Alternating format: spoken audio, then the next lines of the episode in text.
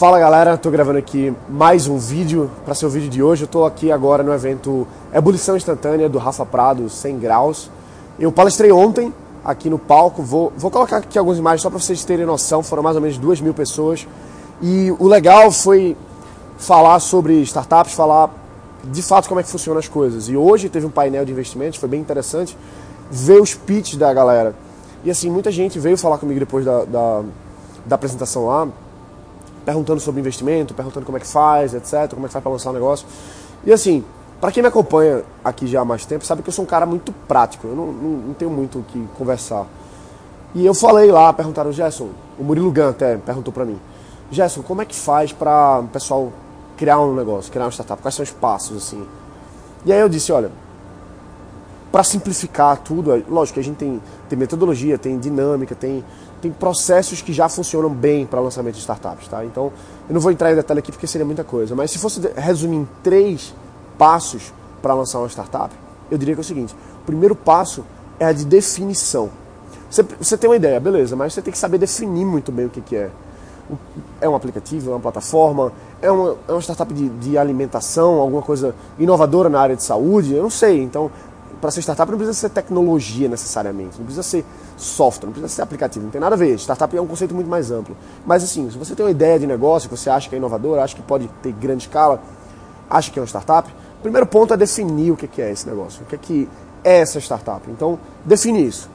Segundo ponto que eu falei foi validação. É preciso validar a problemática, é preciso validar o mercado, validar os potenciais clientes então, isso é necessário. Sem a validação, não, você não, não vai ter nada. Não adianta você chegar para o investidor e dizer assim: ah, eu tenho uma ideia fantástica. Feito várias pessoas vieram falar para mim: tem ideia fantástica, uma ideia milionária, essa ideia. Não adianta, você tem que ter dados concretos de validação. E o terceiro ponto que eu falei foi exatamente você criar o que a gente chama de MVP, que é o produto minimamente viável, do inglês Minimum Viable Product que significa justamente produto minimamente viável. E o que é isso? É você ter um, uma prova de conceito, você pegar a sua solução, seja ela o que for, minimamente, ou seja, com custo extremamente baixo, não gasta dinheiro para fazer isso, ou gasta muito pouco. Gasta muito pouco, eu digo assim, muito pouco mesmo, coisa que você tem na carteira, entendeu? Nada, nada absurdo, nada que você precise levantar investimento, nada disso. É prova de conceito, é validação do produto que é o mínimo que você precisa mostrar na mão dos usuários, mostrar para os seus clientes, para eles dizerem assim, caramba, isso aqui eu compro. Ou então dizer, não, isso aqui está muito ruim, eu nunca usaria isso. E você entender o mercado, você adaptar, melhorar, iterar e fazer com que essa, essa sua solução avance. E aí você vai para os outros passos, mas assim, se você não faz esses três passos, e eu tô sem voz, você deve estar tá percebendo aqui, porque, enfim. Mas se você não faz esses três passos, você não cria o seu negócio. Não cria, porque você vai ficar na ideia, ah, eu tenho uma ideia, eu tenho ideia. O que, que é? Ah, é isso. Então a pessoa fala assim, ah, não posso dizer não porque eu tenho medo que roubem minha ideia. Babaquice isso. Eu falei lá no palco para duas mil pessoas. Babaquice esse negócio de, ah, minha ideia, vão roubar minha ideia. Isso é, é coisa de quem realmente não entende o que é o processo, está muito no, na, no conceito, não entende o mercado e vai achar que as pessoas vão ficar roubando sua ideia. Pode acontecer alguém roubar sua ideia? Pode, mas não importa, o que importa é a execução.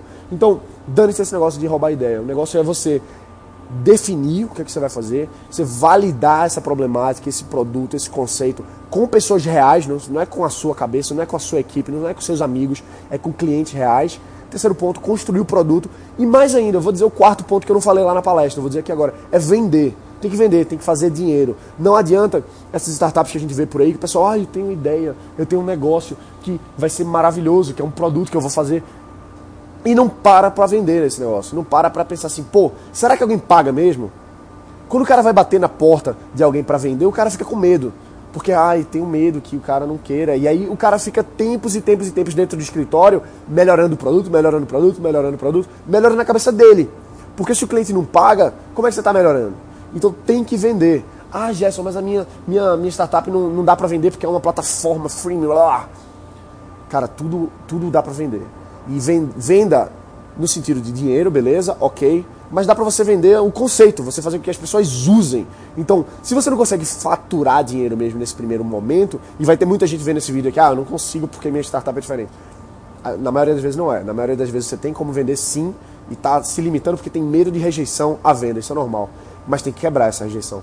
Então, evita isso, mas quem, quem realmente, a solução, seja ela qual for, não tenha venda nesse primeiro momento, precisa colocar pessoas reais para usar o sistema, usar a plataforma, usar seja lá o que for o produto, porque sem isso você não consegue validar o mercado, que é o passo 4, na verdade, né? que é a venda, a interação, o uso, o engajamento e por aí vai. Então é isso aí, estou terminando aqui hoje o evento, parei um pouquinho aqui para gravar esse vídeo para vocês. Espero que vocês estejam gostando aqui do canal. Se você tá, não está inscrito ainda, se inscreve no canal aqui do YouTube. Se você está vendo pelo Face, dá um curtir, se inscreve na página. Se você está vendo pelo podcast Startups de Alto Impacto, na verdade está ouvindo lá no iTunes.